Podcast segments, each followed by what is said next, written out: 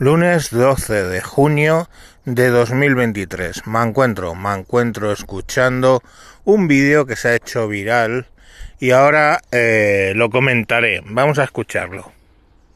El claro ejemplo de cómo nos están queriendo meter coches eléctricos, sea como sea. A los que no me conozcáis, trabajo en el Guacer Rivera. Hoy he tenido compañía en la grúa y me ha tocado recoger este coche. Es un BMW E46 y está entero. Es un motor 3000 diésel, 204 caballos, o sea, sí, el bueno. No preguntéis por los parachoques, las llantas, porque se las va a quedar el anterior dueño, ¿eh?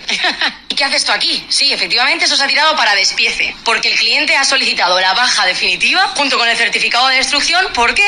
Adivinadlo. Ha comprado un Tesla y le han dicho que si tiraba su antiguo coche y le entregaba el justificante de destrucción, le quitaban una cantidad muy elevada de dinero. No lo voy a decir por aquí, pero de verdad, es muy elevada. Entonces, ahora me pregunto yo, si las grandes marcas ya están ofreciendo estas cantidades tan altas por simplemente entregar el justificante de baja definitiva del coche, que realmente lo que quieren es quitarnos estos coches de verdad y son una maravilla. Hasta él mismo lo decía. Se ha dado un montón de pena incluso a él. Para que veáis lo entero que está, mirad. Encima unos chicos súper, súper majos, tío. De verdad, es que me da un montón de pena tener que tirar esto. Es que está nuevo, tío, qué pena. Genial, ¿no? Ya al margen de... Bueno, pues ahí lo veis, ¿no? Un coche nuevo, absolutamente útil, que tiene que ir al desguace porque cuando te compras un eléctrico te exigen un papel para que te quiten una buena cantidad de dinero ¿eh? por el tema del desguace de uno de gasoil o de gasolina. Entonces, claro, la cuestión al final es, cogemos un coche eléctrico, ¿vale? Que eh, emitimos a la hora de emitimos a la hora de construirlo más carbono que uno normal, ¿ok? No es hasta los 130.000 kilómetros que haga ese coche eléctrico que el nivel de carbono se equipara con el de un coche normal más sus emisiones. O sea, yo hago un coche de gasóleo, emito un 70% menos, pero luego, lógicamente, por la combustión de ese gasóleo se emite más CO2.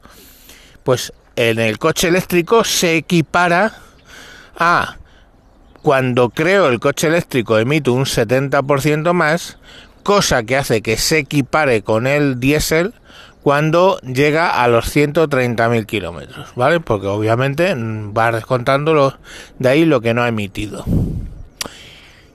Pero eso no es lo más grave de este vídeo. Lo más grave de este vídeo es que eres tú, ciudadano que no tienes un coche de gama alta eléctrico como es un Tesla, o ciudadano tú que no tienes un coche eh, de gama alta gasóleo como es el BMW, quien paga esa financiación. Porque esa financiación, o sea, esa financiación, ese eh, bono que pagan, ¿vale? Por entregar el coche, lo pagas tú y yo. Porque sale de impuestos, impuestos que a ti te han llevado todos los meses adelante a sacar, trabajar y ganas un dinero menos un descuento que son los impuestos. De esos impuestos sale este beneficio. Y tú dirás, coño, ¿en serio? Pues claro, gilipollas, si son impuestos.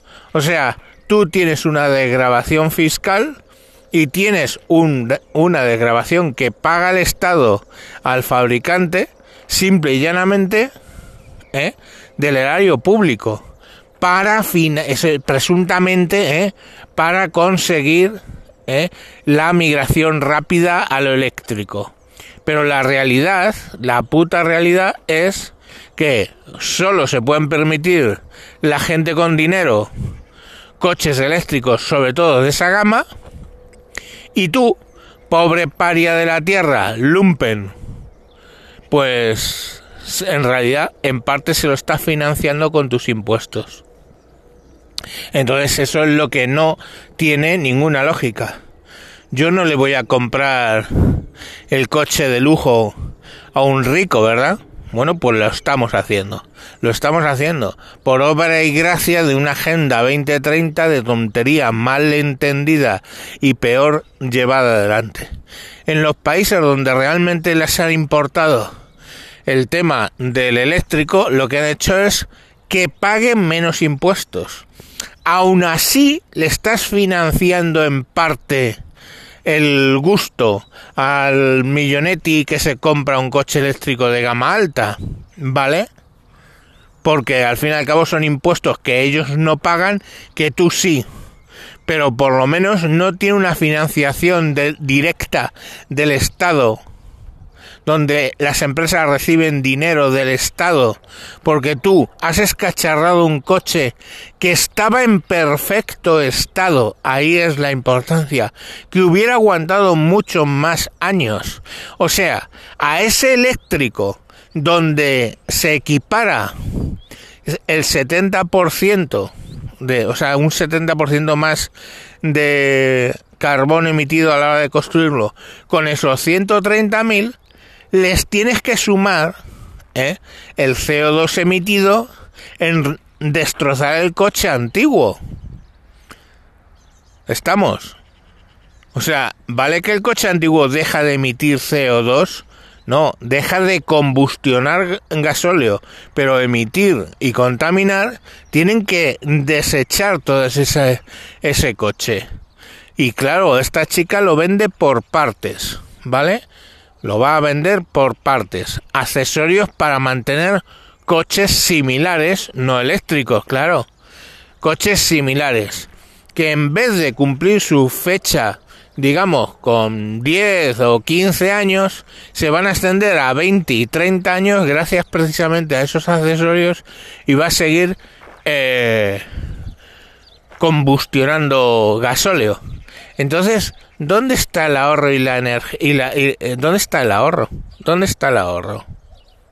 No lo entiendo. Aunque toda la electricidad que consumía el coche fuera eh, solar o de los ventiladores, eh, la realidad es que si para conseguir tu coche otros que no tienen para ese coche han tenido que pagar Punto número uno.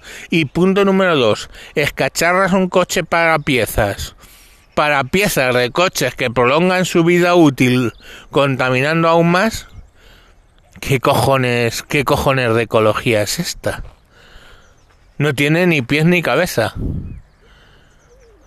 Tiene más cabeza es mm, usted si retira un coche, en todo caso, no paga el IVA del Tesla. Bueno, pero al final lo mismo, estás financiándole tú.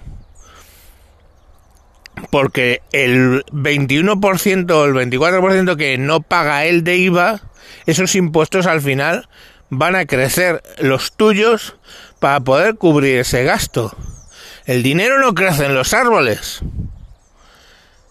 No, el dinero es esa cantidad y lo que no paga uno lo va a pagar otro. Esto es matemática pura, porque desde luego los presupuestos no son cada vez más pequeños, son mayores. Entonces, pues no sé, de verdad, yo os dejo con esta reflexión de lunes que no sé ni hacia dónde vamos, ni si alguien sabe dónde vamos, ni si alguien se lo ha pensado Mientras, pues los chinos vendiendo coches como bestias en Europa, ¿no? Y el sector de automoción en, en Europa yéndose a la puta mierda cuando siempre fuimos los más grandes, eh, pues con el grupo PSA, que antes, eh, ahora es Stellaris, el grupo de Volkswagen, todos los grandes grupos que se van a la mierda. Venga, eh, mañana más. Adiós.